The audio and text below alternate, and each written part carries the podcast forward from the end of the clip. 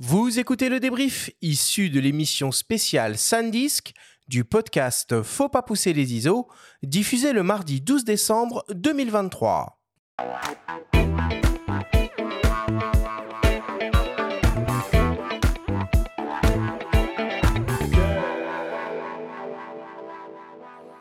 Nous sommes toujours avec le photographe Baptiste Jaya et Sébastien Marignani de la boutique Sélection Photo Vidéo pour parler des solutions de sauvegarde à la prise de vue. Baptiste, Sébastien, si on devait essayer de résumer et de synthétiser tout ce que l'on s'est dit pendant cette émission.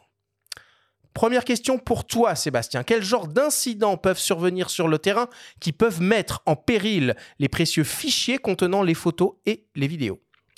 Alors, la première chose, ça pourrait être euh, de retirer prématurément la carte mémoire alors que les fichiers sont pas encore sur la carte. Tu retires. Là, l'appareil, il n'aime pas du tout ça. Ou l'éteindre. Ouais, retirer ou l'éteindre. Euh, tu peux avoir des problèmes de- d'incompatibilité. C'est ce qui m'est arrivé. Tu mets une carte qui fait 45 mégaoctets par seconde sur un boîtier moderne en 60 millions de pixels et en rafale, et tu t'aperçois que tu as tes JPEG qui sont bien sur la carte et pas les RAW. Enfin, les RAW, ils sont, mais ils sont corrompus. Donc, tu peux pas, tu peux rien en faire. Tu peux avoir les contacts métalliques de ta carte hein, qui peuvent, euh, si tu l'as mis euh, dans ton portefeuille avec tes clés et ton argent de poche, euh, c'est des contacts qui sont en or. si, tu, si tu les rayes ou si tu casses la petite. Là, je parle pour les cartes SD. hein, la petite séparation qu'il y a entre les contacts, ta carte devient totalement illisible. Alors, je te dis pas que c'est pas récupérable, mais en tous les cas, ça devient très compliqué. Euh, donc ça, c'est la partie euh, physique euh, de la carte. Une carte qui ne serait pas formatée correctement. Je te parlais tout à l'heure des lecteurs de cartes qui, qui ont rendu complètement inerte une, lecteur, enfin, un lecteur bas de gamme qui a rendu une carte pro complètement inerte. Voilà, ça fait partie aussi des choses qui, même après, c'est-à-dire que tu es conscient, tu as tes images, tu es nickel, tu arrives chez toi, tu mets dans un mauvais lecteur, tu n'as plus d'image. Et je rajouterais à ça, et je suis bien placé pour euh, le dire, le fait de mélanger euh, des cartes vides avec des cartes pas vides et euh, d'écraser des fichiers qui n'ont pas encore été sauvegardés et de ne pas s'en rendre compte. Baptiste, quelles sont les caractéristiques principales d'une carte mémoire? En premier lieu, la, la capacité de stockage. Euh, ça, c'est la, la notion que tout le monde connaît, mais il y a aussi la- les notions de vitesse d'écriture, vitesse de lecture. Qui servent à quoi, du coup? Vitesse de lecture, c'est vraiment en accès sur la carte au moment de la prise de vue, ça c'est très important. Et en lecture, c'est quand on rentre à la maison ou après le shooting euh, pour le transfert des images. Et au niveau de la capacité de, euh, de stockage, ce serait quoi, toi, tes, euh, tes recos? Est-ce qu'il vaut mieux aller taper des euh, 256 gigas ou plutôt être raisonnable, quitte à avoir plusieurs cartes? Moi, j'ai une préférence pour plusieurs petites cartes. Donc euh, entre 32 et 64 gigas, je trouve que c'est pas mal. Ça couvre globalement une journée normalement. Et ça permet de changer et de répondre à des problématiques de, de perte de cartes, de perte de données. On, on perd finalement un, un plus petit volume de données. Ok. Euh, Sébastien, quels sont les principaux formats de carte mémoire utilisés actuellement sur les hybrides? Alors sur les hybrides, l'ASD, la CF Express, euh, la XQD pour les boîtiers qui n'ont pas été mis à jour. Et j'en oublie, j'en oublie, qu'est-ce qu'il y a d'autre? Oui, Bon, il y a toujours de la mémoire. euh, non, Ouais, mais non, ça, la micro, la micro SD, on peut toujours trouver. Ah oui, sur certains boîtiers, ça Ah, tourne en micro en, SD. ouais. en hy- c'est en rare, compact, en compact, oui, tu as des compacts. hein. déjà. Euh, Drone aussi. Drone, on en a pas drones, parlé. les- mais euh, si tu as des petits compacts, le HX99 chez Sony qui, qui, euh, qui utilise la micro SD, c'est principalement euh, compact. Les...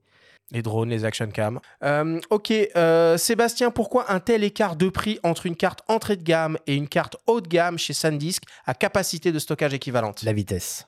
C'est vraiment la vitesse qui fait la vitesse en écriture, en lecture. Et surtout, bien faire attention quand on, achète une carte, de bien vérifier que la lecture euh, est à 200 mégaoctets par seconde, mais que l'écriture soit aussi, aussi bonne. C'est-à-dire que, on en a parlé tout à l'heure, il y a un piège, tu peux très bien avoir affiché sur la carte mémoire 200 mégas, ok, 200 mégas par seconde, mais en quoi? En lecture ou en écriture? Cherchez les mentions R et W sur Exactement, les cartes. ça c'est très très important. Baptiste, euh, comment on gère au mieux ces cartes mémoire à la prise de vue sur un boîtier qui dispose de deux slots carte mémoire? Euh, alors, il y a deux choses, Arthur. Euh, Il y a la gestion pour moi dans le sac déjà. Euh, pour pas se tromper entre carte euh, pleine et carte vide. Et puis au niveau des slots du boîtier, euh, c'est selon chacun. Est-ce qu'on différencie JPEG Hero? Est-ce qu'on différencie vidéo, photo? Ou on peut faire aussi en miroir. Ça, c'est un peu selon les habitudes de chacun. Moi, je sais que j'ai pas forcément besoin de ces, ces aspects-là, mais c'est utile. On peut peut-être donner un tout petit conseil à nos auditeurs, mais pour pas confondre les cartes, moi j'utilise des petites pastilles de couleurs. Ça marche bien et je fais pareil avec les piles. Parce que quand on tourne, euh, on fait un peu de vidéo avec des micros, euh, euh, pour euh, distinguer les piles usagées des piles neuves, euh, bah, c'est pas mal, des petits étuis avec des, des pastilles colorées. Après, c'est des sachets sinon. Enfin, il y, a- il y a plein de petites Ouais, astuces moi, j'ai de des genre poches. là. euh, Dans, dans mon sac, j'ai des poches euh, avec les cartes mémoire pleines et les cartes mémoire vides.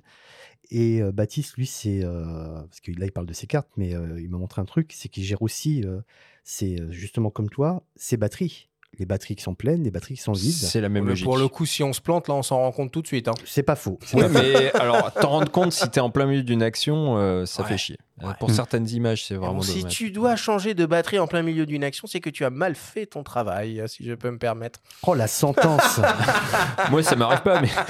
Non, mais d'aucuns, ça- ça, ça peut arriver. Non, Ça arrive peut, aux ça copains, peut, bien sûr, bien sûr que ça peut. Surtout avec les hybrides qui sont très énergivores comparés Mm. au réflexe.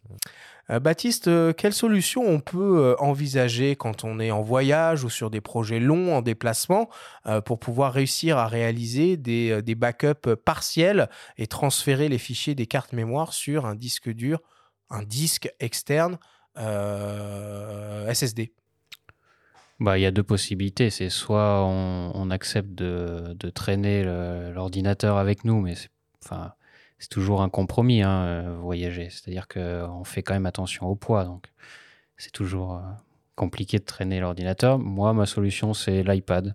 Je trouve que c'est.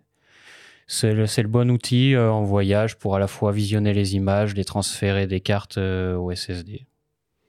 D'ailleurs, euh, pour rejoindre ce que dit Baptiste, quand on fait certains ateliers, on fait euh, une lecture de portfolio. C'est-à-dire que Mm. euh, on se met dans un endroit, il y a un écran, il récupère les cartes mémoire avec- de- de- des participants, il la met dans le lecteur, on passe euh, de l'iPad sur le téléviseur et on se retrouve à avoir une lecture de portfolio, tu vois, euh, super confortable. Et euh, ça, ça plaît bien aux gens. Sébastien, pourquoi l'enregistrement sur SSD depuis le boîtier est une solution intéressante pour les vidéastes? Bah, ça leur permet de pouvoir gérer leurs fichiers hyper rapidement, donc les enregistrer hyper rapidement. On parle euh, évidemment de vidéo, mais tu as, des formats de fichiers euh, 4K, euh, 6K, 8K qui deviennent de plus en plus euh, volumineux. Donc tu peux avoir un lecteur avec euh, 6 teraoctets euh, maximum euh, pour pouvoir euh, filmer à l'aise. Tu es euh, le monteur euh, de la vidéo, tu récupères de chaque caméra euh, bah, mémoires, tu les mets dans ton lecteur qui lui est un lecteur de bureau sur lequel tu vas pouvoir brancher ton ordi et bosser hyper rapidement. Donc là, c'est le côté confort pour, pour les monteurs, de récupérer donc les quatre volumes de, de vidéos et de pouvoir faire un montage hyper rapidement. Et pour terminer, Sé- Sébastien, euh, quel budget pour quel usage en, en- en SSD externe? Donc les- dans les SSD externes, tu as, comme on l'a dit tout à l'heure, euh, des gammes complètement différentes. Un 2 Tera qui ferait 800 mégaoctets par seconde, tu es à 184 euros. Et effectivement, un 4 Tera, où là tu seras en Extreme Pro à 2000 euh, mégaoctets par seconde en écriture et en lecture, tu es quand même à 500 euros. Alors un peu moins parce que euh, ça c'est un peu les prix, euh, on va dire publics, mais il y a voilà. mais on est, plutôt à 480 euros et à euh, 169 pour, pour la partie grand public. Dernière question pour tous les deux. Un seul et unique conseil à donner à nos auditeurs au niveau de la sauvegarde sur le terrain. Baptiste, Être rigoureux. Sébastien Décharger régulièrement ses cartes. Allez, merci beaucoup.